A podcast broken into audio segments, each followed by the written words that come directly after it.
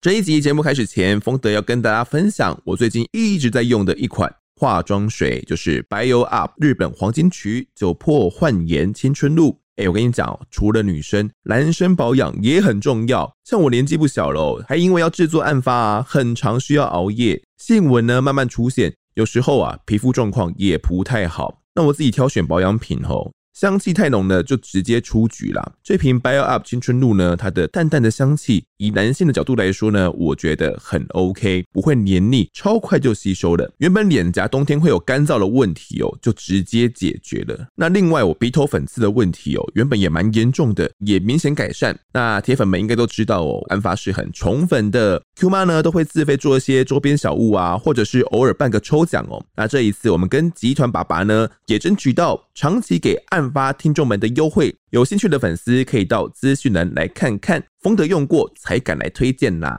喜欢的话呢，赶快来买起来。好喽，那节目开始喽。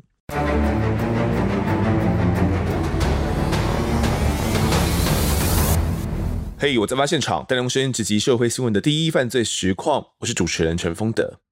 腌制啊，它是一个相当古老的食物烹饪跟保存方法哦，可能是使用像。糖啊、醋啊，或者是盐，让食物浸泡一段时间之后呢，会出现一些不同的风味，也可以延长食物它可以保存的时间呐。毕竟以前可能没有冰箱嘛，像是日本的渍物啊，或者是韩国泡菜，它台湾传统啊也会吃这种腌制的酸菜啦、梅干菜，客家的这个腌萝卜更是一大代表作啊，肯定也是很多听众的记忆啊。像我小时候，我就超爱吃腌萝卜的。好，那这个腌制的主要方法有两种。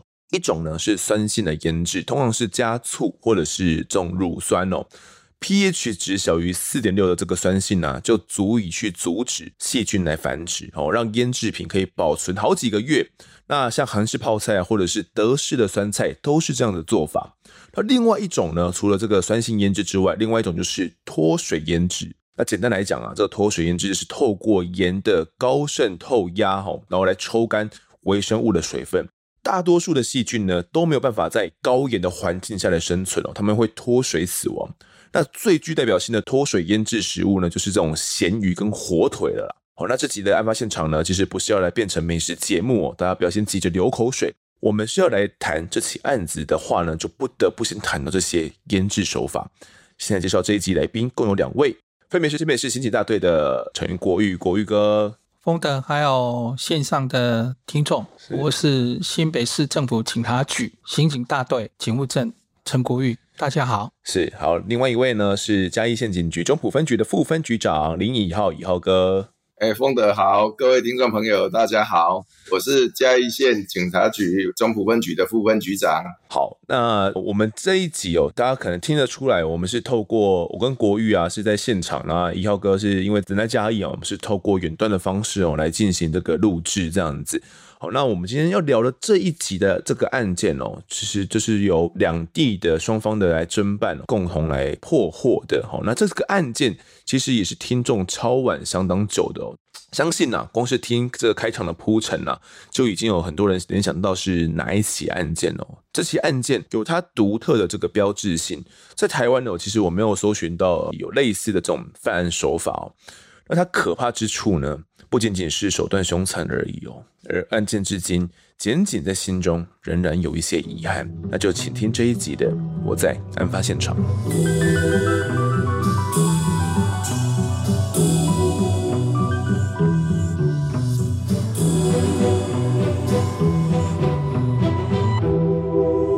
二零一三年三月是个充满着血腥的月份。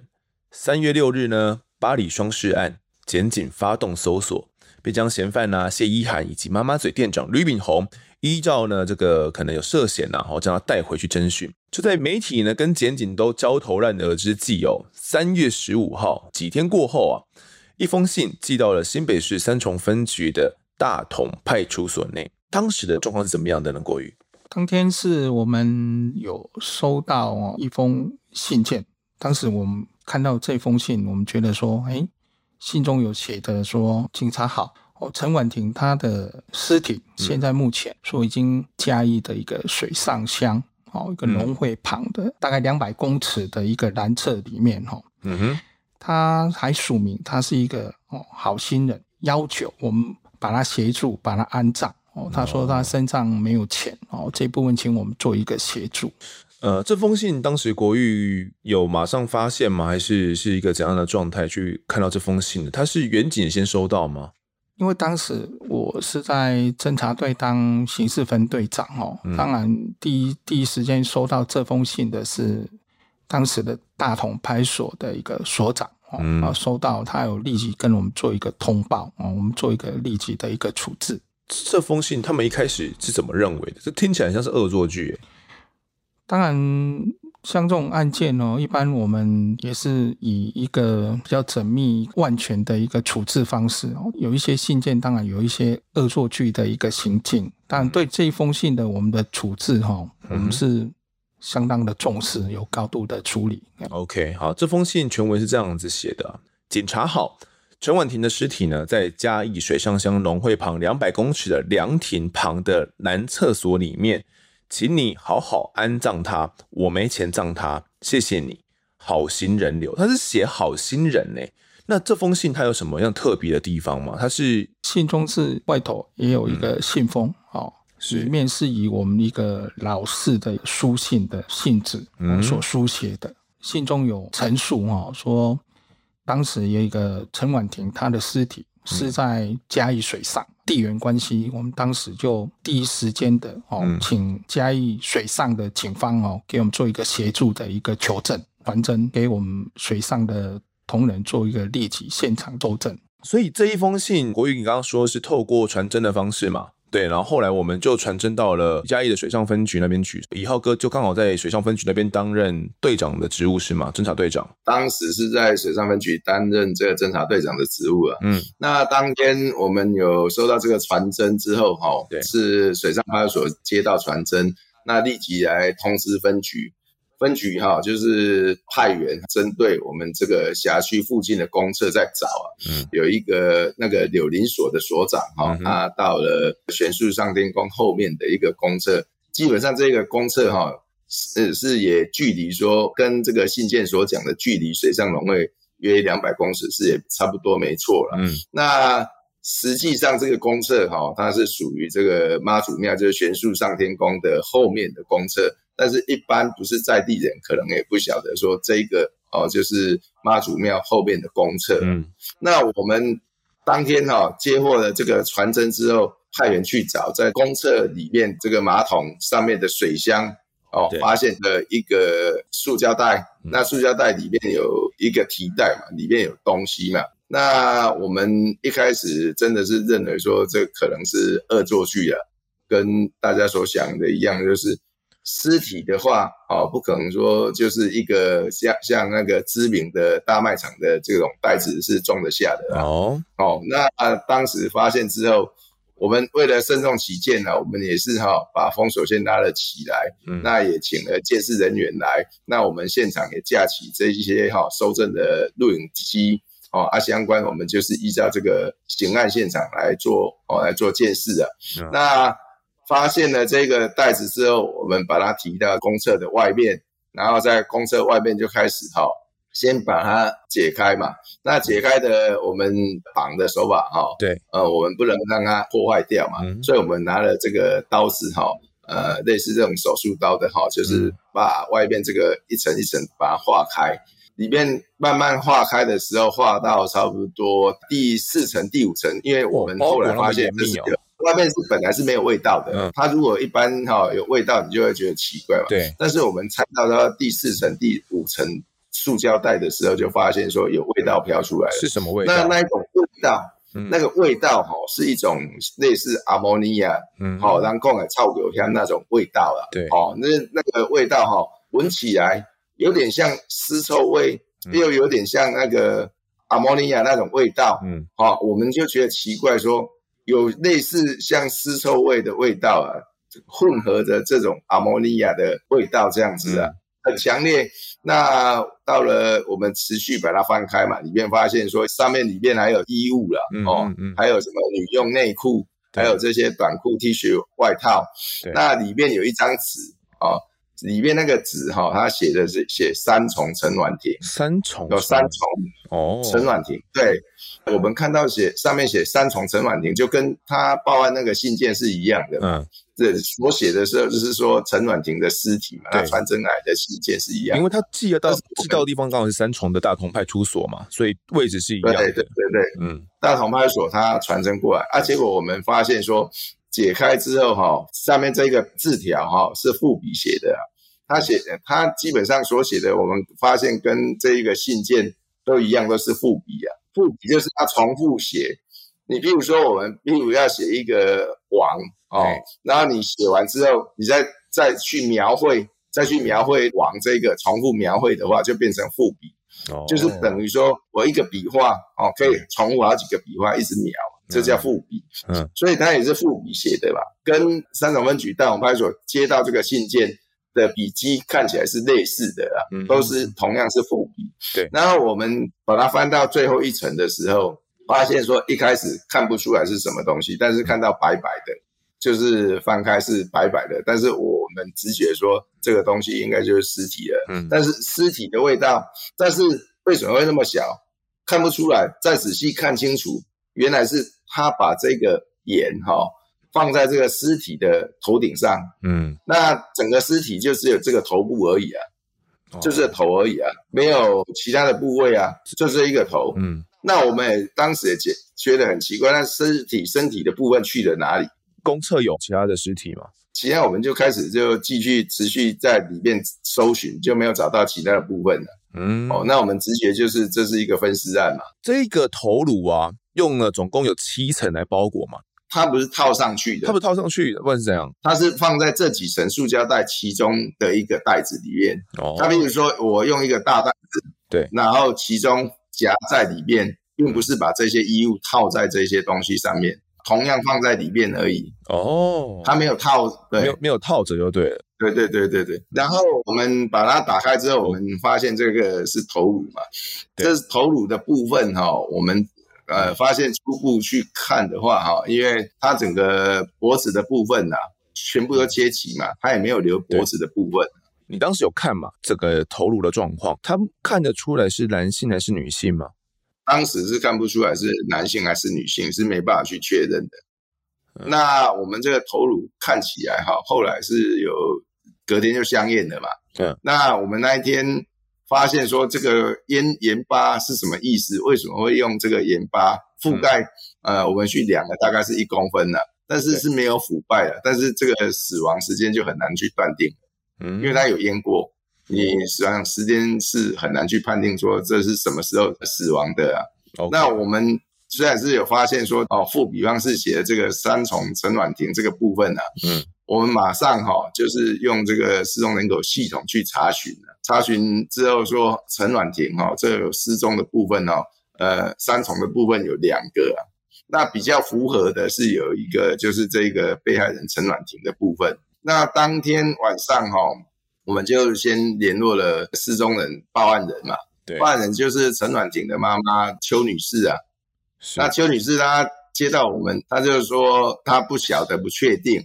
那我们请她隔天哈，就是我们这个部分要相验，然后请他隔天到我们嘉义来哦.直接说来认一下看有没有相关。另一方面，我们就是要做哦他的 DNA 的部分采集哈，这个他妈妈哦这个邱女士的 DNA 跟这个呃被害人的 DNA 来做比对。所以他整个头都被非常厚的盐巴包裹住啊，包裹在这个头的上半部，就是头发的部分。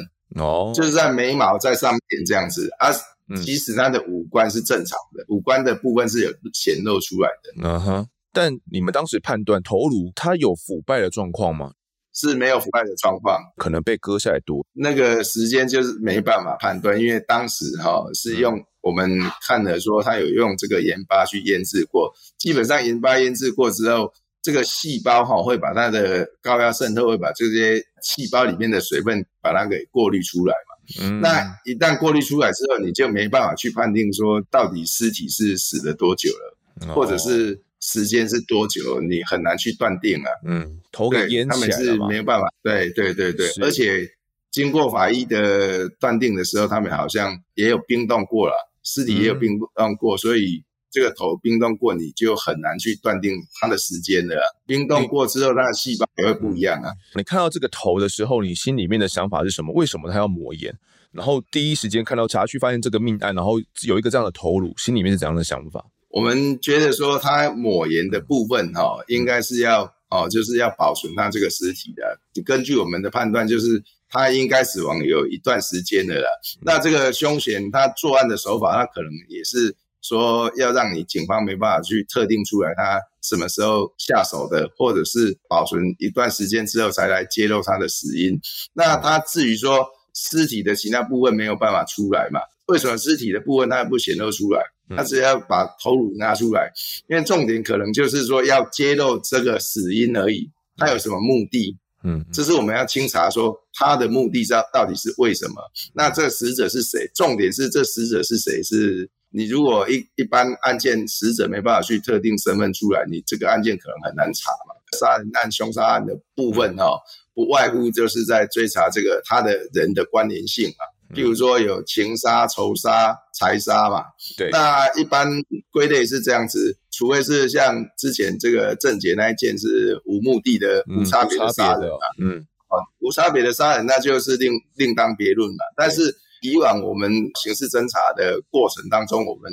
大部分归类为凶杀案是这三方面嘛，嗯嗯，啊，那一定是大部分有关联的，所以你一定要特定出他的身份，身份是很重要的啊。所以我们追查，对，就是隔天请哦他妈妈来做 DNA，那当时也是请刑事局他们中打哈，那燕大队长他们也当时马上来支援了，那我们把这个简体哈马上送到刑事局那边哈做鉴识啊。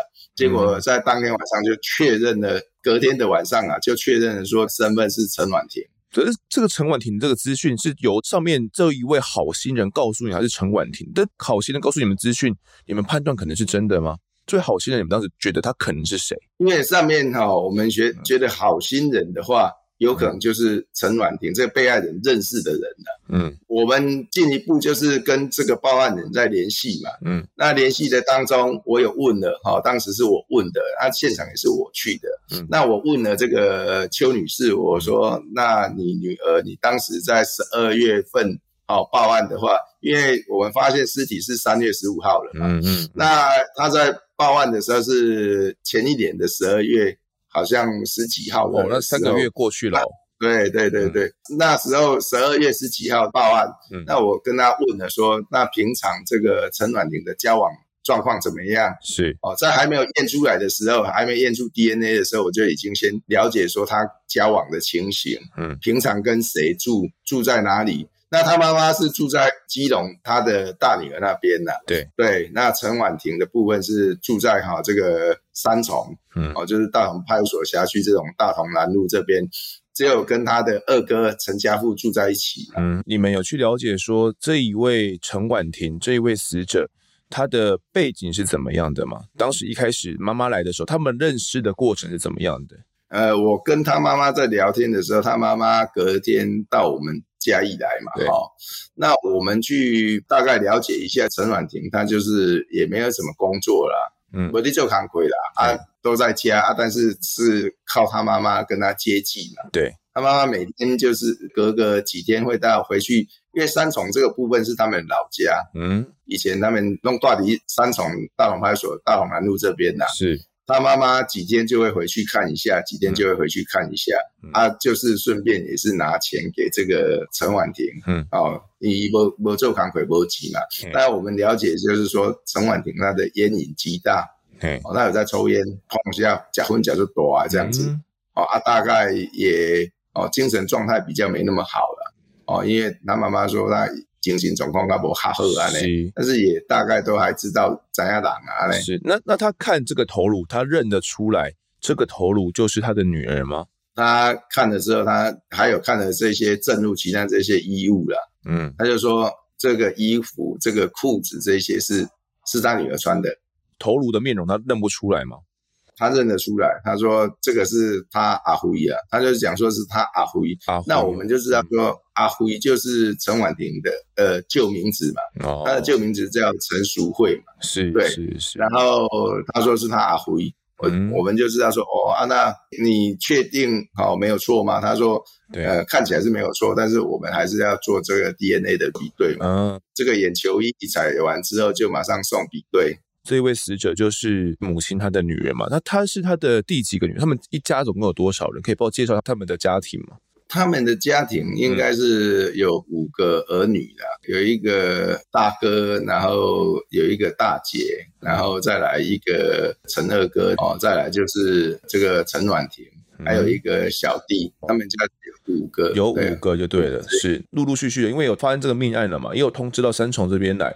国玉哥那个时候也有开始进行一些调查嘛，你们那时候有对于死者他的身份，或者是对他周遭进行一些清查嘛？这一位陈婉婷，你们了解他是一个怎样的背景？第一时间我没有通知辖区内的亲属。哦，就陈家富，嗯、我印象中是在傍晚哦，是他刚当天下班之后，我们就通知他。他是在哪边上班？这个哥哥在哪边上班？他是在台北市一家的一个自助餐里面当厨师哦，嗯、在当厨师。在下班之后，我们就有立即有通知他到我们大同派出所，嗯、协助做一个指认还有调查。当时陈家富哦，他。第一时间，我们跟他联系，说他还在上班，他同意下班之后就到我们大同派出所来做一个协助。对于妹妹死亡，然后头颅出现在家里，他的反应是怎么样？第一时间，他看到那一封信哦，我我的感觉就是说，他当时的情绪是很激动的哦，是很激动的哦，甚至跟我们下跪哦，说下跪要求我们要全力哦。他的给我们的感觉就是说，他自己心里好像有一个谱。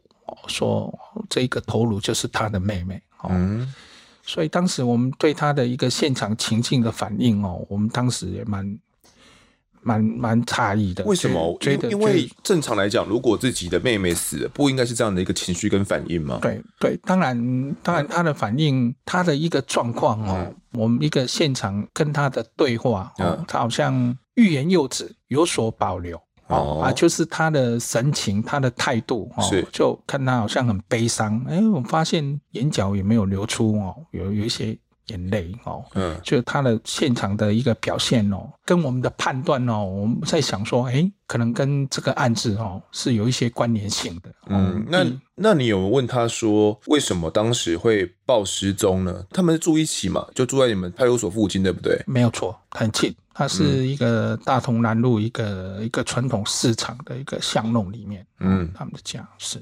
他有讲到说为什么妹妹会失踪吗？因为刚刚我们前面有提到嘛，从十二月多的时候就报失踪了，然后案发的时候已经是三月中了。失踪的部分哦，嗯，他是提到说，因为他妹妹竟在外面游荡嘛，哦，嗯，游荡，那就有一次他发现说，哎，怎么好几天没有回来？嗯，是他的口述的一个部分是这样，嗯、哦，所以当时他就请他妈妈哦，邱女士哦，嗯、到我们派出所报一个失踪人口。之后，他的妹妹就都没有回来了，陈婉婷就都没有回来了。对，就没有回来了。哦、你们有去周遭进行一些访查吗？就是他的邻里之间是怎么样讲述陈婉婷这个人的？像陈婉婷，是我觉得她还是一个。蛮可怜的一个女孩子哦，嗯、呃，当然有一段，这是他妈跟我们口述的妈妈哦。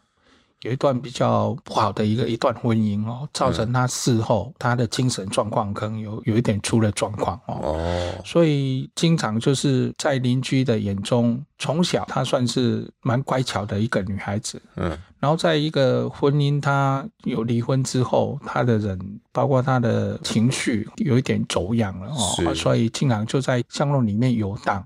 不要有一点，有一点随便。我这边查到的资料是说，她原本是校花啦，后来在十八岁左右的时候，好像就生子了。大家还说，这位陈婉婷，她原本是个非常非常漂亮的人，然后呃，可能还会有星探哦，特别来找她，因为陈婉婷长得很漂亮嘛，然后能不能够栽培成明星这样子，然后诶，全家人还很高兴，邻里间也都知道说，诶，陈婉婷长得很漂亮，但没有想到，就是在呃十五岁的时候，她好像是结交了一些不好的朋友哦，然后有染毒。会有一些比较不好的习惯啊，结交了当时的她的丈夫嘛。他们结婚之后，在十八岁，她就怀孕生子。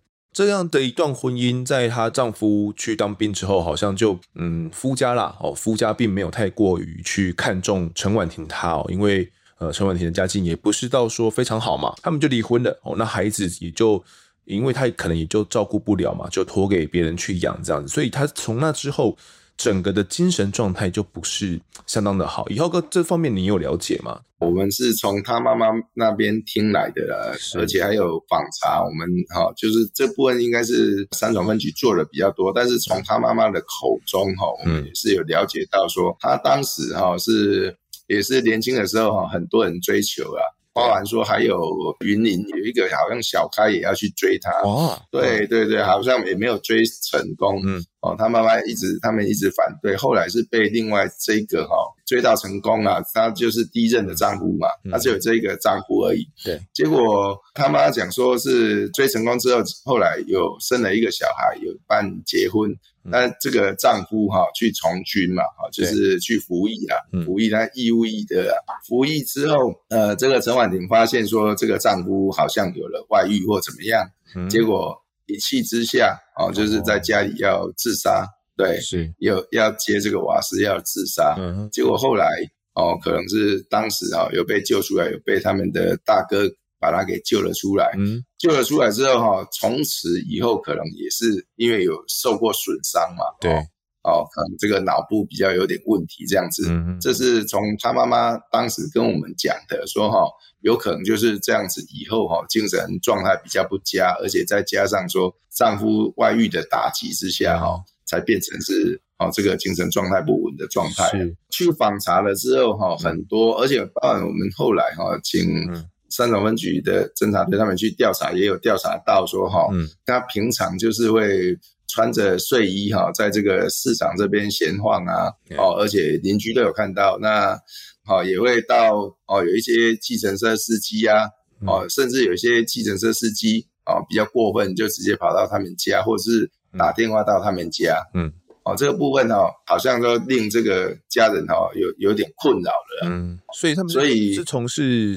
以对价关系来进行这个性行为，类似这样的状态，是是是，有点类似这种状态。对，嗯、那当时我们也有在现场的尸体里面的一件裤子哈，一件内裤里面发现有这个精液的。嗯，国玉哥，所以那时候你也有了解到说，死者陈婉婷她在居民们邻居对他的一些评价是吗？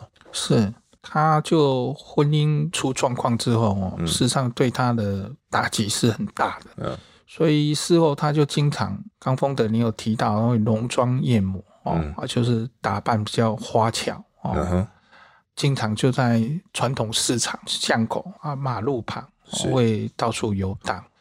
事实上，我也有听同事在讲哦，因为同事有也有住在刚好是那附近，那附近啊。他每次如果经过，他都会要同事给他一些零钱。啊，同事经过有时候会给他的一百块哦，看他还是蛮可怜的。你看他冬天呐，苦底下起啊靠呀，哇，蛮可怜啊。所以在我的想法里面哦，她是一个很可怜、蛮值得同情的一个女孩子。婚姻出状况之后，就没有一个正常的工作，所以他的一个生活的一个经济来源，大概就是来自他的母亲哦。了解，就是接济他嘛。对对对，陈婉婷呢，她也领有身心障碍的手册了。那她每个月可以领政府的补助哦，八千多元这样子。那我这边查到知道说，妈妈其实会请他跟他同住的二哥啊，分次把钱给他哦。那加上陈婉婷她的烟瘾很大嘛，那为了满足开销哦，她常常以五百块钱的对价关系哦，然后跟附近的民众从事呃性交易。那对此呢，也让家人有一些困扰了。附近的邻居也帮他取了一些绰号嘛，称他为小甜甜哦，也有人因为他浓妆艳抹啊，然后称他为小红这样子。总之，这位陈婉婷不知道什么原因，她的头颅就出现在一个妈祖庙里面的这个男厕里面嘛，那身躯至今下落不明。那我们当时就是想说，哎，跟他二哥陈家富住在一起，其他有没有跟其他人的交往？嗯，哦，那他妈妈也说，哈，他平常都就是会出去拉拉蛇啦，在外面到处闲晃。说这个死者吗？陈婉婷吗？死者对，嗯，是没有讲说，哈，他妈妈讲的是没有讲说出去外面闲晃啊，会有跟谁在一起，什么是没有讲。嗯、那我们基本上手中有资讯的，就是有陈家富而已嘛。对，那我问顺口问了一句说，那你可以告诉我，哦，那他二哥陈家富的电话吗？他妈妈就马上跟我报他二哥的电话嘛。嗯，那我们马上哦调阅他陈二哥的电话，哦，调阅之后才发现说，在三月哦三月十三号的时候，他有下下来嘉义，他有往南部移动。对，那他可能这个部分哈被我们调到这个基地台的部分哦，我们就觉得说，哎，嫌疑可能蛮重大的，为什么会？当时这个时间会到嘉义来，那一般来讲会到嘉义三月十三，我们就通知了呃大同派出所跟三重分局这边哈，请他们说能不能拜托他们先调阅当天他们家呃附近的监视器，再请他们去比对。那我们也从朝这个三月十三号呃下去好调阅监视录影器下下去比对。调查到了这个线索，怎么去追查到可能有涉嫌的部分？当时我们先调阅这个陈家富的行动电话哦，他所经过的基地台跟发射的位置哈。那当时有发现，在三月十三号哦，就是我们发现尸体是三月十五号，那在三月十三号，他有到嘉义来，那他经过的哦，可能是在返程有到经过这个云林刺桐。还有经过这个乌日王田这边，当下我们的判定觉得他可能是搭火车回去的，因为那个都是在哦台铁的沿线，就开始朝这个方向去调阅监视器啊。结果在三月十三的时候，调阅监视器发现说，有一个他穿厚重的外套，然后还有穿这个羽绒衣啊，那。头发哈是这种黑人头的这种奇怪的造型啊，提着一个手提袋，这个手提袋就是这个知名大卖场的手提袋嘛，那跟我们案发现场的手提袋是吻合的，一样的就对了，一样的。他从位置是从火车站那边出来，招了这个计程车之后，计程车载他到我们水上机场附近，让他下车，他走了一段路之后，又上了计程车。哦，又搭车直接搭到我们水上农会这附近来。那在这边下车之后，就把这个提袋哈，一直走往里面走，走到找到这个公厕之后，哦，再把它放进去。所以我们认为说，他后面会寄这个信件呢，寄给大同派出所。这个时候在水上农会，距离水上农会两百公尺，应该他地点是随机放的，但是回去的时候他有。自己心里有记得说，在距离水上龙会的两百公尺，哦，有一这这一个公厕，所以这个信件是回去再写的哦。那我们认为当时这个行动电话跟陈二哥在持用的行动电话是一样的嘛？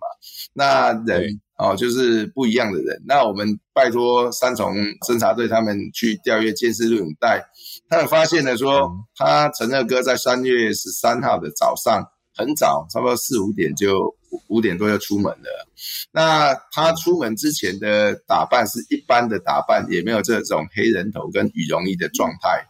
那他骑着机车，车牌号码是一样的机车，骑出门之后，在三重分局附近啊的一个公寓啊进去变装，变装之后出来穿的就是羽绒衣跟这个黑人头的造型了。然后他就是在骑着同样一部机车，骑到台北市京站火车站这边哦，啊，在附近就是放了他的机车之后，再搭火车南下。大概他整个的过程，我们是可以把它勾勒出来说，哎，研判来弃尸个这个人。确定是陈家富没有错，所以那个时候我们前面嘛已经先通知了陈家富来了。那后来嘉义这边也有通知你们相相关的讯息，你们开始进行一些怎样的调阅？陈家富包括他的一个行动数据的一个走向哈，丢弃头颅，整个穿着的一个态样，一个黑人头加一个对对对，很明显的一个特征哈。嗯有看到这个变装的过程？看变装，变装是在车站里面一个厕所里面。当然，他出去的一个时间点跟太阳他的神态出来时间点是吻合的。嗯，哦，所以我们可以很明确的说，这个涉案人极大的可能就是陈家富。根据了这个线索，当时陈家富他还在派出所里面嘛？你们同步要进行影像的调阅是吗？当天陈家富到我们派出所之后，他就主动很积极的说，他如果没有找到他妹妹哈，他是不回去的。哦，这样子，他当时是很积极的要配合我们做一些求证的，是，这是很明确的。当然，我们看到他这么主动积极，当然我们也是全力来找寻，说把这个案情能够极快速的做一个厘清。对啊，我们在当天就我们就跟水上的哦队长他们，我们有组成一个专栏哦，甚至队长他马上报哦嘉义地检署哦做一个指挥哦，是这这过程我们都是很极快速的一个处置。在派出所之后，你们掌握到监视影像之后，你怎么样去跟陈家富说呢？你们怎么后续怎么去反应？影像后续的做一个调阅之后，哦，嗯，我们当然会给陈家富做一些提示，请他来确认影像中的是是他本人。怎样的影像？比如说有提着袋子的影像是吗？是是是，下楼包括他有有提一个手提袋的下楼的一个、哦、一个画面。那他看到这样的影像，他怎么反应？陈家富他的个性哦，我们跟他这个整个案子跟他的一个斡旋哦，他对他很不利的证据，嗯、甚至那个影像明确精准是他的，就是他吗？他还是不承认的哦，他不承认的。他怎么说？他就说那不是我。对，他就会认为说哦，有一些案情比较关键的，他整个就就沉默，有时候就就想睡觉啦，哈，嗯，就不发一语啦，哈，是有一种就是很消极的一个排斥的一个状况。既然这样子的话，涉嫌重大，我们该怎么样去处置？报请检察官指挥之后，嗯、当然整个头颅也做一个 DNA 的一个比对哦，嗯、在确立是陈婉婷之后哦，当然是我们要找第一个一个案发的一个现场哦。这从整个迹象的，包括影像，他出门哦提相关的证物袋子。嗯所以，我们当时的一个专案小组啊，在研判上就朝指向说，第一个处理他的一个尸体的现场，可能就在他家里。所以，有马上就去他家里面来进行搜寻吗？这部分当然在检察官都有亲自到现场哦，做一个指挥哦。嗯、这我们有联系刑事局鉴识科来现场做一个精细的一个一个现场的一个采证。那当时我们是准备要把这个陈家富给收押了吗？还是怎么样的一个状态？要把他扣住吗？相关的证据哦指向陈家富之后哦，检、嗯、察官有核发了拘票，在当天深夜有给他做一个提示哦，逮捕、嗯、马上就。带同他就到地检署给检察官做一个应讯，当时他。他是经常是喊冤的哦，几乎双脚都都已经软化了，好像腿软，对不对？对，对，走都走不动。是是，嗯哼。这一部分，以浩哥在呃现场的侦查啦，以及后续带人部分，这部分你有了解到当时的状况吗？呃，当时是由哈我们的同仁跟我们三重侦查队哈一同去带这个陈家富啊，带下来到嘉义的时候哈，确实要带的时候哈，这个陈家富确实是腿软的。他实际上要把他带出来是有困难的，但是呈现说不能走的状态啊。那我们带到嘉义之后哈，再跟他做讯问哈，也跟陈如刚国玉兄讲的哈，针对关键问题哈，都在装傻或者是哈在模糊啊，甚至一度就是装睡啊，不愿意配合，直接睡着。对，问到一半就直接睡着。对，是的，是是是，他就不愿意配合啊。所以相当的狡猾啊，那我们也知道说，哦，我们就是要朝向说他到底为什么要来哦弃尸这个原因跟目的，我们要来调查。监视影像到底是不是他？既然他不愿意讲的话，我们有其他人可以去指认吗？呃，当时我们有把这些影像哈给了他妈妈来看了，这个邱女士看了之后，她说：“对啊，这是万那虎啊。”我也把变装之后的影像再给他妈妈看，他妈妈也说：“对啊，这是万那虎，没有错啊。”他妈妈也可以很明确的指认出来啊。纵使变了妆也认得出来。那他对于儿子有可能把自己的女儿给杀掉，他当时怎么反应？他其实他也是六神无主，其实他也是心里很慌啊。哦，我跟他对谈之后，我看他一方面。哦，在痛哭就是哈，说实在也蛮可怜的，因为哈女儿已经变形这种结构哈，他一方面在讲的时候就在那边痛哭了哦，那另外一方面他对可能是他儿子下的手哈，他也是哈很怀疑啊，但是也是在现场也是很担心的。后续检察官算是声押，然后。呃，法院也获准，对对对。将他声押之后，我们后续也有到了他的住家里面去去采证，因为我们怀疑说这部分可能是第一现场嘛。那国玉哥这边有清楚当时采证的过程是怎么样？是当然我们都指向说他的住家哦，陈乐哥跟陈婉婷居住的处所哦，可能就是第一命案的一个现场哦。嗯所以当时我们做财政，记得做了好几次的一个一个现场，陆续做一个财政。然后当然这财政过程，包括有从他的房间里面哦，我记得房间里面有发现一些盐渍，盐渍是不是？盐，这个盐哦，对对对。因为这个过程哦，当时我我自己也有进去里面、嗯、现场里面。我印象比较深刻，当时我有在抽屉的后方，我有发现到一个一个类似扇形的关那刀片，扇形的刀片，哦，对对。嗯、那时候我就一直看不出说这个到底它的功能性是什么，是、哦，我就拿到刚好楼下有菜市场嘛，哦，菜市场，菜市场我就问那个卖猪肉的，因为当时我我心里有一个图腾，就说，诶这会不会是那种绞肉机的那个零件哦？嗯、所以那时候我拿去给猪贩哦，你说、嗯、啊，这个就是那个绞肉机里面的刀片就对了。啊，当然，因为陈乐哥他本身是从事厨师哦，嗯，从事厨师，所以在里面发现这些零件哦，合理，当然是是合理是是合理的哦，是合理的。但是事后就是说，我们在整栋在认为说这是第一个命案现场之后，我们整栋有做一个更精密的做一个查访。嗯、记得是他们楼下一个住户，他有反映到说，他们曾经在一个晚上，嗯，要洗澡的时候，哎、嗯，发现浴室里面的一个排水孔哦，陆续有一些肉质，还有一些油脂，嗯，刮巴意外哦，漏血，对对对，嗯，怎么很很奇怪了哦。这整个他就把造成那个水管阻塞，哦，嗯，他就把那些那些排泄物哦，用个水盆哦，把它活起来，和起来了，嗯，装了两三盆，他就觉得很奇怪。当时我去我进去看，他有跟我讲、嗯、啊，所以相关这些讯息，我们就跟检座做一些报告哦。是，所以当时有做一研判，包括他们家的水管管路的一个拆除，做一些精密的一个建设，包括他们家的一个化粪池。这一位妇人，她当时详细的说法是这样子的啦，因为这一部分她后来也有到呃出庭作证，她是说当天呐、啊，她醒来之后要到浴室去梳洗啊，她发现。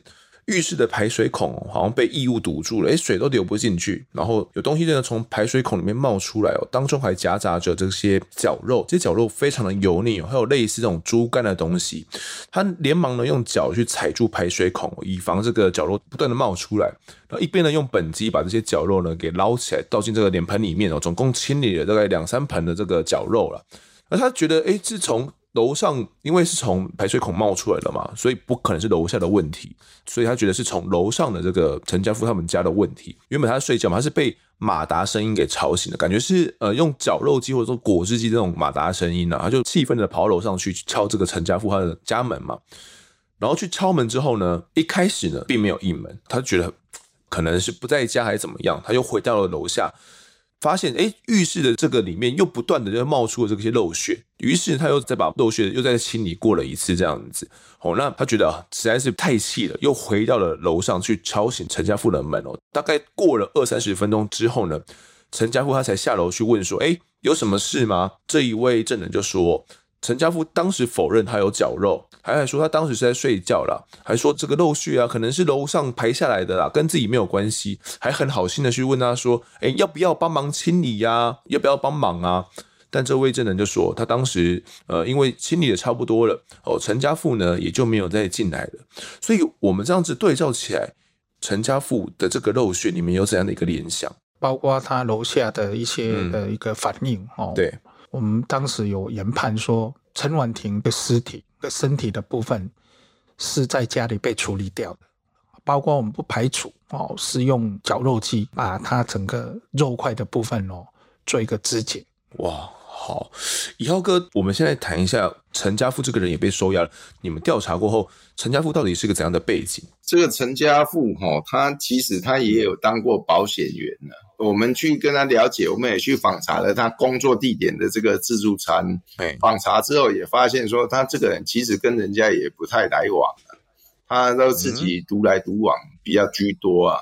马博上面朋友了，那平常就是当这个厨师嘛，但是他有当过这个保险员的背景，我们就觉得很奇怪。嗯哦，后来我们才会朝向这个保险的部分去清查嘛。他的人际关系也没有很好，平常跟邻居哈也不打招呼的啦，邻居对他的评价也不是很好，独来独往的一个人这样子的。知道是说他从两千零三年就有参加保险公司的这个培训哦，那有取得这个保险工会的证照，但是好像没有达到标准就离开了。但是他对保险制度算是有基础的了解就对了。对，是吧？对对对，然后后续才去做了补师的工作嘛。他有这个保险背景之后，你们有调查出什么样的东西吗？那我们从他这个保险的部分呢、哦，开始去调查哈、哦。那另外也针对各大的保险公司哈、哦，去哦清查这个陈婉婷她的哦投保记录啦。那后来就有查到像这种南山人寿这些的保险了。那他这个部分我研判哦，可能是基于一个诈保，因为他有投保。相当大巨额的保险了哦，跟我们一般人来讲哦，你纵使说你妹妹这样子精神状况不好，你会去跟她投保这个巨额的保险吗？跟她的薪水啦，陈家富的薪水，因为呃付钱的是陈家富嘛，付保险费的是陈家富嘛，那你基本上你依你一个厨师的薪水，你有可能就是每个月负担这么大金额的保险吗？占了他薪水的大部分呢？所以我们研判说，一定是有那个意图在嘛，那持续朝这个目标再下去清查，这样子。总共六七百万的保险哦，然后好像是分为五张保单，这样的一个庞大的保险内容，感觉很有可能是为了财才将妹妹给杀死了。当时我们设定调查的方向就是朝这个方向在清查的。陈家富他过往有一些怎样的？前科或者是一些怎样的背景嘛，有一些比较精神不稳定的状况吗？既然你们觉得他有可能会杀了他的妹妹的话，精神状态的部分，后来我们再跟他哦，检察官已经跟他羁押了嘛。那羁押之后哈，那我们也送鉴定，送荣民医院去做鉴定嘛。啊，鉴定之后也确认说他这个是没有一些精神疾病了。后来这个部分也有送测谎。当时认为啦，就是依照我们现在谈到现在的这些线索。陈家富他到底是在什么时候犯案的？然后什么时候来可能来弃尸的？这个我报告一下，因为他当时我们研判案发他作案的日期应该是在十二月初了，在十二月初啊，那他妈妈去报案是十二月十六号嘛？那十二月十六号是已经是没看去，已经然后他妈妈回到三重说没有看到阿辉好几天了嘛。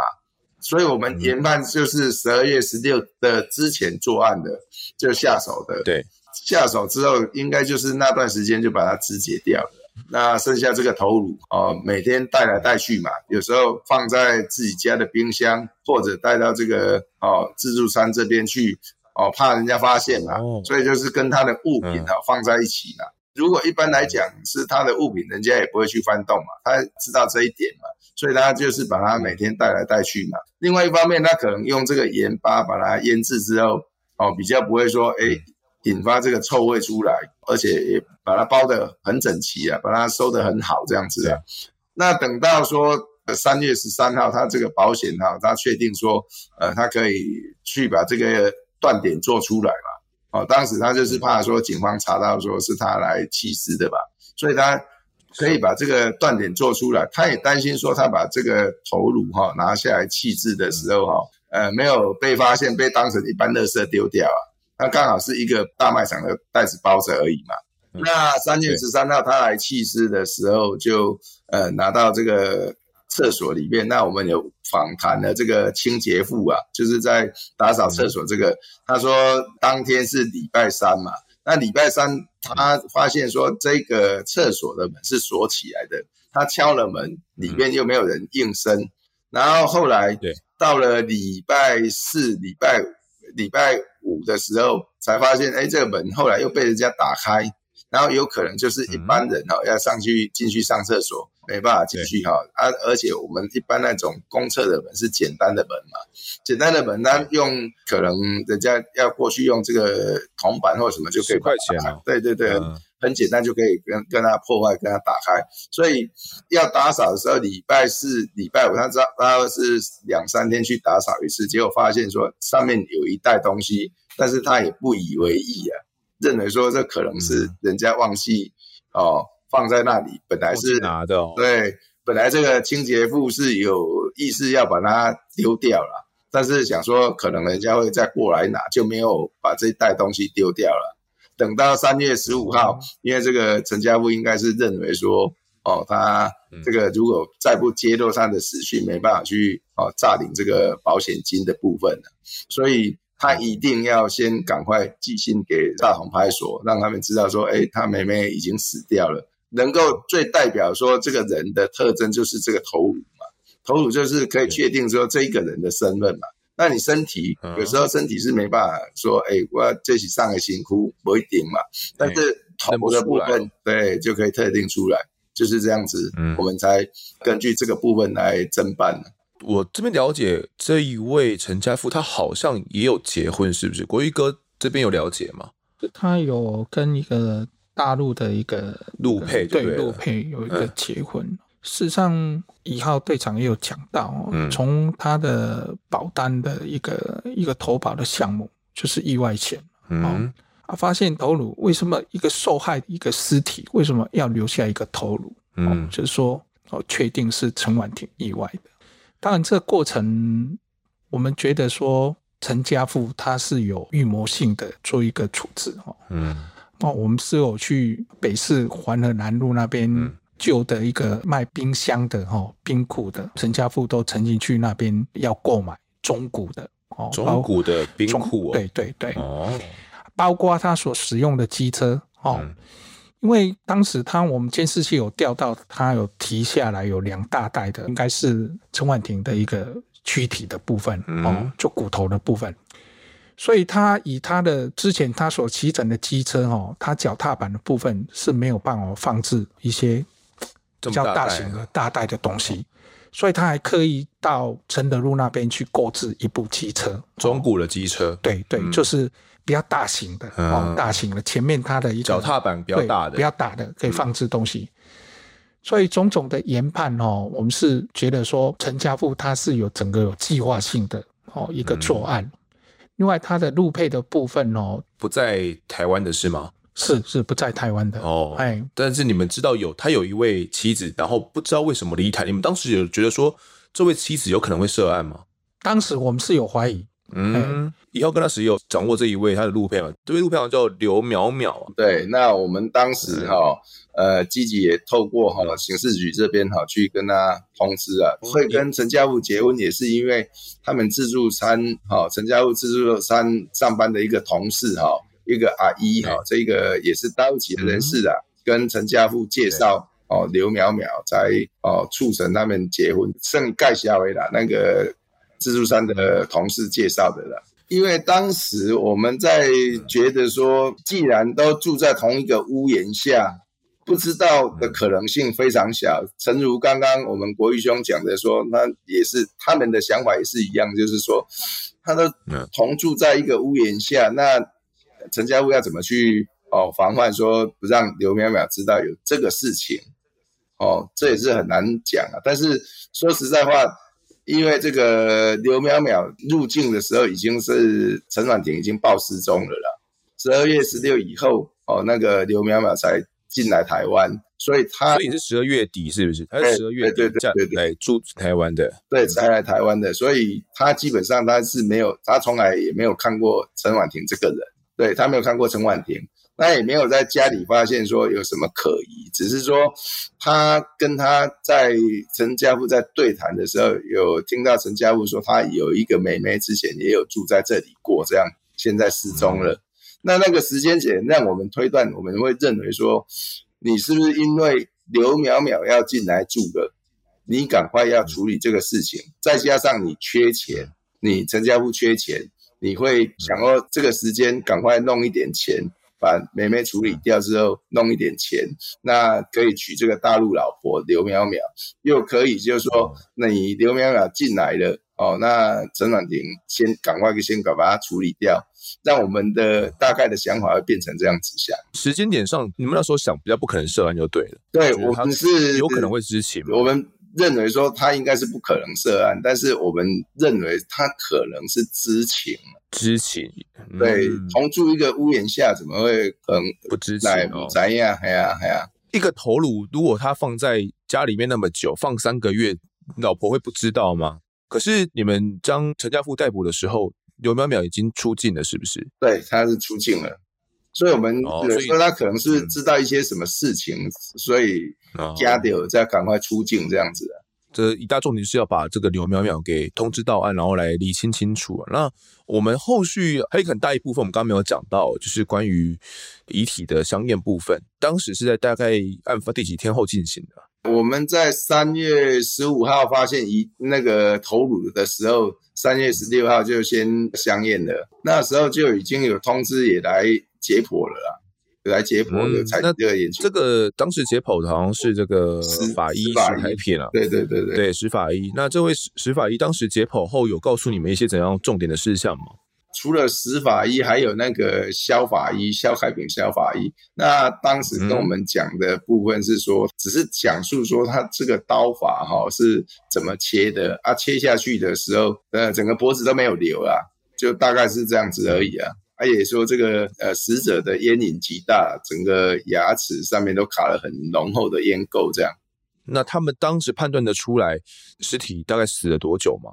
那他们说没办法判定。他说这个有经过盐的腌制跟冷冻之后，这个细胞都不一样，没办法去判定说他死亡的时间是多久。一般来讲，哈，当然把我们去买那个温体猪肉跟冷冻猪肉就不一样了。嗯你把猪肉、牛肉把它放到冷冻库之后，再把它拿出来，它可能会有点不一样，跟你当初放进去的哦，细胞可能会有点改变，不太一样啊。Uh huh. 就可以很明显发现出这是经过冷冻过后的。哦，其实那时候法医有怀疑说，死者不一定是他杀，也有可能是自然死亡的。因为，呃，如果遭到暴力手段的杀害的话，临死前会挣扎，那头部多少会有遗留伤口。但是他说这个伤口啊是相当平整的，一个相当平平整的一个切口。以凶杀案来讲，这是相当不寻常的啦。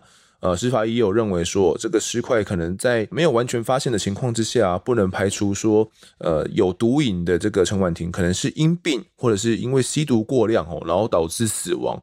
那推测说，有可能呢，陈家富是觊觎陈婉婷的保险金，或者是不知道该怎么处理遗体，才下手分尸，刻意去制造他杀的意外啦。当时啊，这个司法医有这样的一个推想，那这部分你们当时有想到有这样的可能性吗？呃，他讲的也是有可能性，但是他比较没有在侦查方面去看啊，因为整个案件要从侦查，就是去调查说到底当初这个保险是谁买的，结果他买的人是受益人都是他嘛，受益人都是陈家富嘛，对对对对，啊也是他买的啊，嗯，也是陈家富付的啊，所以他那个犯意已经出来了啊，他已经就直接要呃谋财害命的部分了。这个部分只是说到最后，他去把它做一个实现而已啊。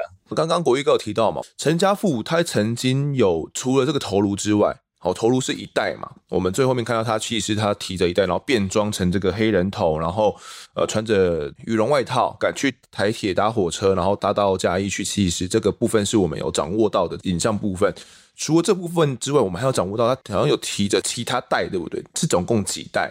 但是我们调阅哦，是是他有提了两大袋黑色的一个大袋，蛮蛮沉重的哦。从影像看起来是蛮沉重的。然后上他的机车往忠孝桥机车道前进，上桥的一个影像，我们还可以发现到他他的那个两大袋哦。是下桥就是买了他的新的中古摩托车的。对对对。哦。下桥之后就发现，嗯，那两大袋。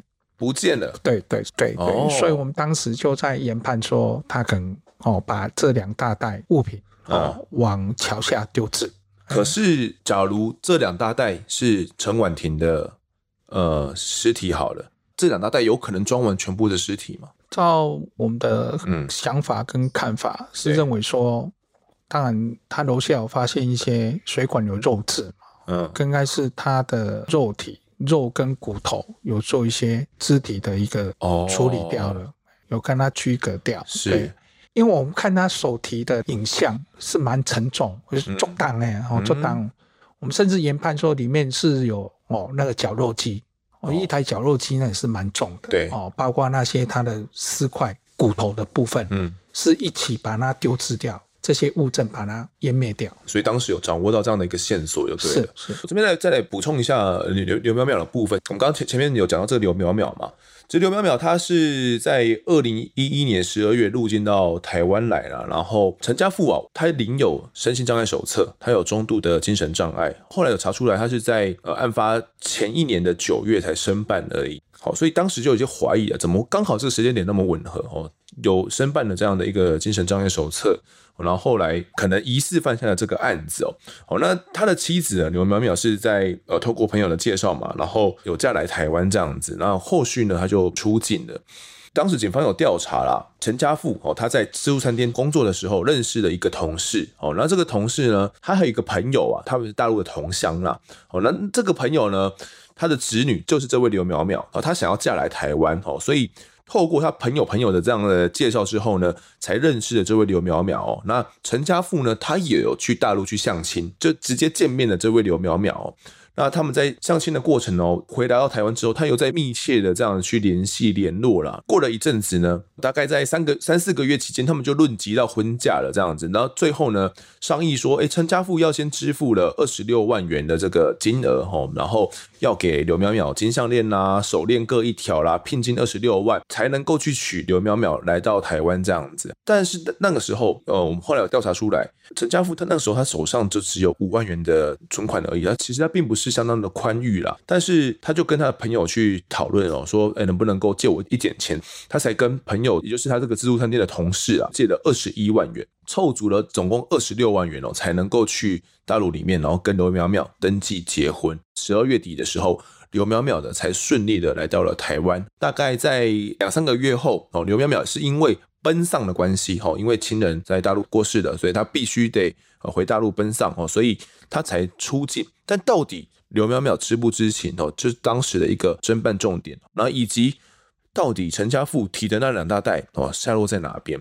这一起震惊全台的烟头颅案啊，其实在呃新北三重啊以及嘉义水上两地的合作之下，我们迅速的将陈家富给罄捕到案了。不过呃，死者陈婉婷剩下的尸首到底在哪里啊？人到底是不是二哥陈家富他杀的吗？还是他是自然死亡的？那到底有没有共犯呢？哦，这部分是当时后续的整个侦查重点。还有邻居所说的，如果这种果汁机、绞肉机的这种声响是真的的话，那我后续检警的整个调查又该朝哪个方向来前进？这一部分呢，我们只是留到下集再来探讨。那这一集的我还在案发现场呢，就先谈到这边。也谢谢一号哥跟国玉哥的分享，感谢你们啊，谢谢谢谢丰德。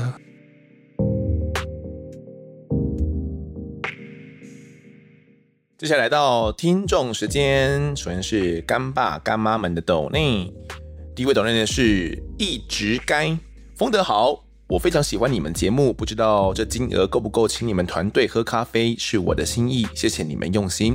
虽然真的想每天都听到私心，另外呢，好喜欢你跟错别字搭档，有你们在节目效果更好，赞啦！希望多请错别字来，好，谢谢一直改这个。喝咖啡这金额是绝对够，好不好？我们全部都喝起来。但其实我们这个 抽到了一些斗内啦，但这些斗内存钱存一存，可能之后再想一想要干嘛吧。另外这个跟错别字搭档的部分，因为我们两个很熟啦，所以彼此的默契都有。他本身就是个蛮好笑的人，我会讲一些干话。所以有他在的话，节目效果确实会比较轻松。然后，但重点是讲的案件要适合啦。所以他其实有蛮多鬼怪的东西，但不一定会适合我们节目。所以，呃，跟他谈论案件的话，都要先讨论过这样子。好，下一位抖内的是阿林东，谢谢丰德的用心。虽然 EP 六九听起来很吃力，比较不适合做事的时候听，但这创意真的要给你掌声。或许这类型的模式呢，可以考虑以特辑的方式制作哦。另外，可能个人喜好的关系。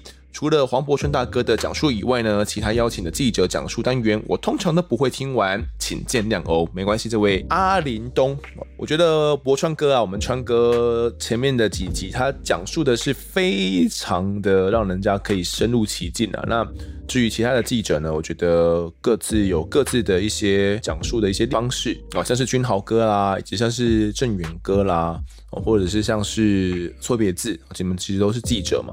记者的讲述就是以记者的视角了。那我觉得以记者的视角看待案子的方式，我觉得也会蛮有趣的。或许会再宏观一点点，但是可能没有到警方那么那么的细微。不过这也不一定，要看那一个记者对这个案子的掌握程度到哪边。如果他当时掌握程度非常深入的话，我觉得也不一定会输警方的角度这样子。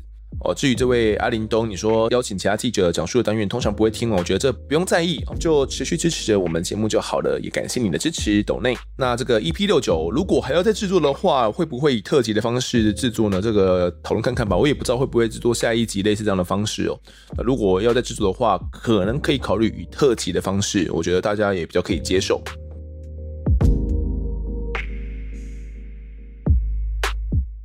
好，接下来读一下大家在 Apple Podcast 上面的留言。第一位留言的是好大声，留言 N 次还未读出哭。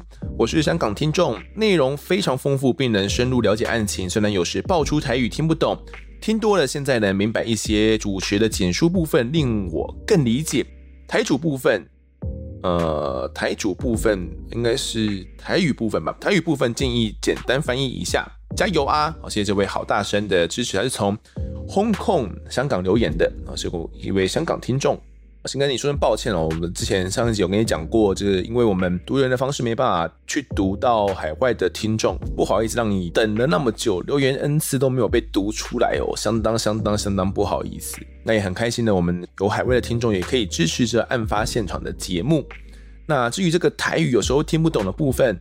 大部分啊，关于句子的叙述还是可以理解的。不过，对于那台语的详细的意思，可能没有办法很了解。那我如果可以的话，我都会帮忙翻译一下，让不知道台语的听众，像这样海外听众都可以理解到我们的整个案情的叙述，不至于说这个台语听不懂哦，就不知道这个整个案情。如果这个台语是相当重要，有关系到案件的一些内容的话，我都会帮忙翻译。好，那也谢谢你的支持。下一位留言的是梅梅柳。主持人声音很棒，内容也很认真准备，也很辛苦的找相关人员一起分享。最新一集呢，不同的表达方式真的很厉害，但有个小小建议，主持人呢很容易有啧啧的声音，希望能改进，一定更棒。好，谢谢这位妹妹刘啊，啧啧声呢，我自己有时候就会不小心发出来，可能是个小习惯吧，小习惯，小习惯。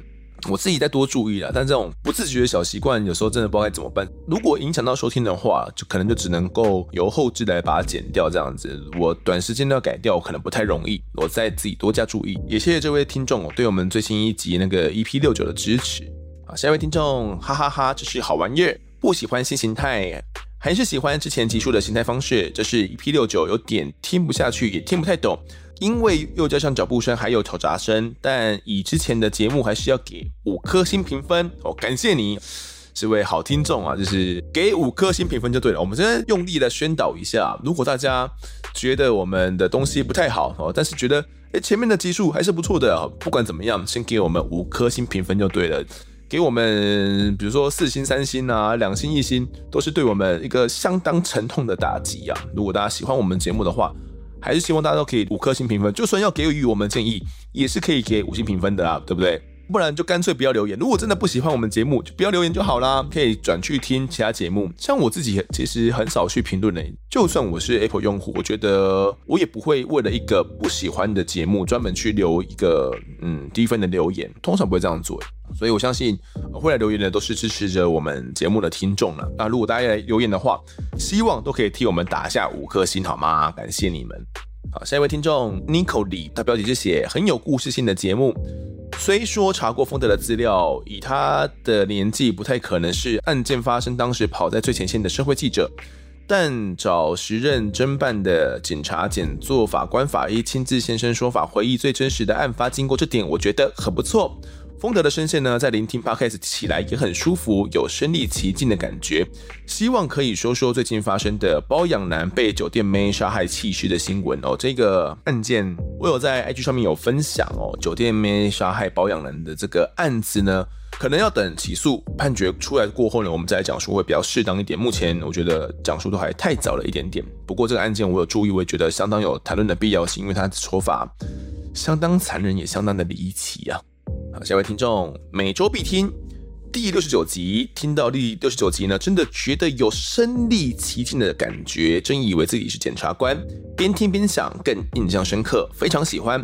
虽然有些人不喜欢这种形态，但也有人是喜欢的，所以上来留言表达心意，加油！谢谢这位每周必听呢，我觉得。EP 六九就像哈密瓜一样，那哈味啊，有人喜欢，有人不喜欢，有人就是会跟我啦，可能痛调比较对。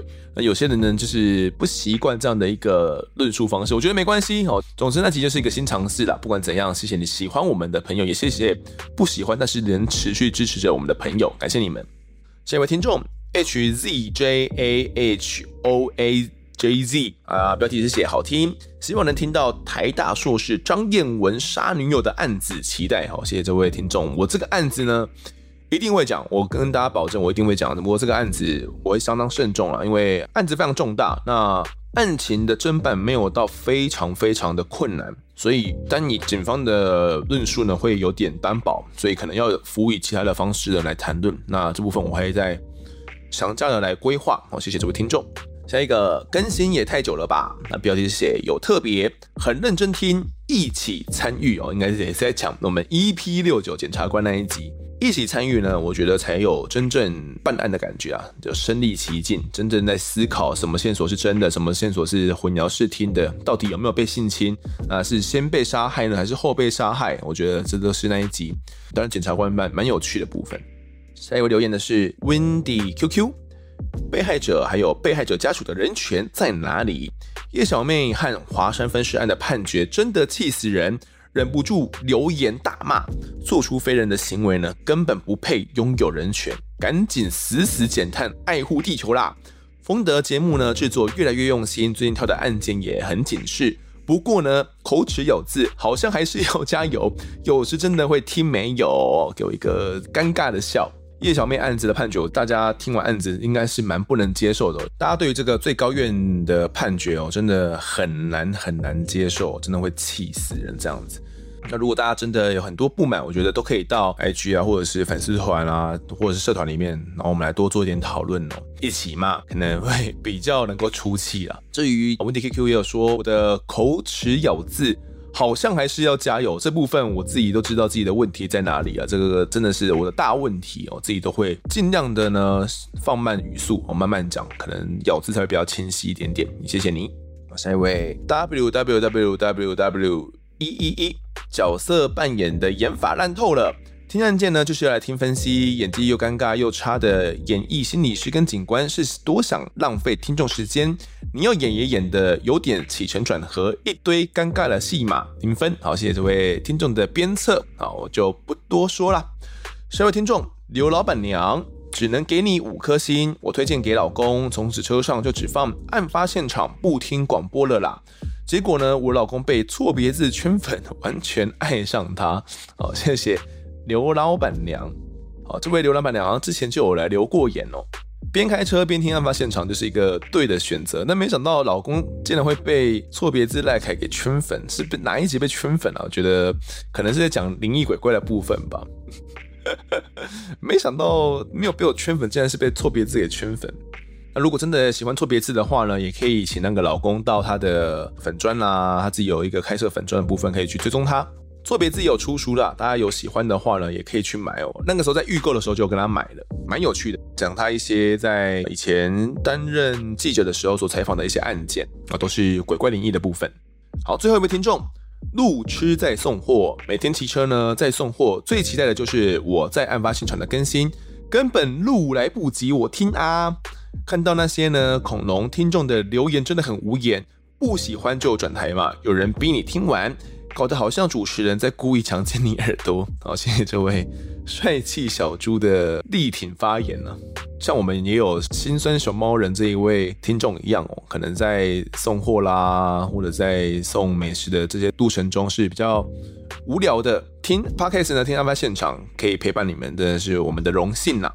那至于这些什么恐龙听众，我觉得他们一并回复了。刚刚前面也有对我们比较不能够接受 EP 六九的制作形态的嘛。然后特地来留一星的留言，我觉得都是我可以理解啦。大家对于以往的形态是相当熟悉、相当习惯的，然后突然变了一个完全不同的形态的方式来讲述，大家会担心说会不会以后就变这样的形态了？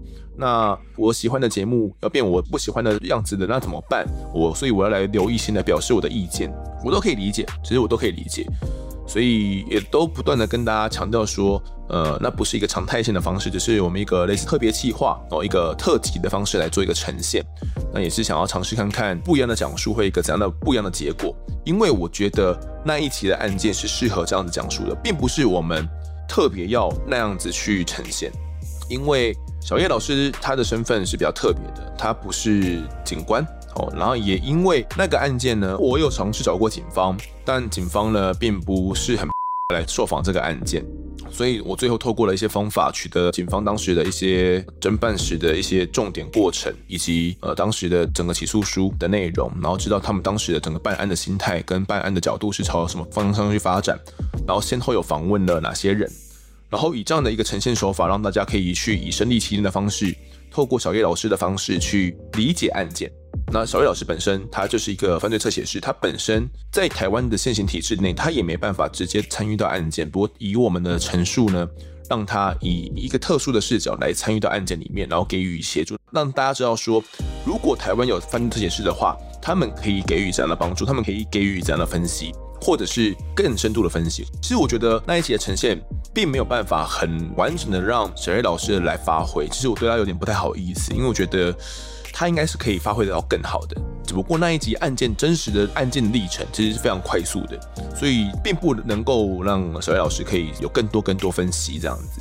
我觉得我这样解释之后，应该大家比较能够理解到底为什么 EP 六九要去这样子设计了。以小叶老师他的专业是不适合讲述的，以及我们谈论过后，我自己觉得啦，这样的设计方式是比较适合的。那真的不喜欢也没关系，好吗？我们之前跟大家讲过了，那不是一个常态。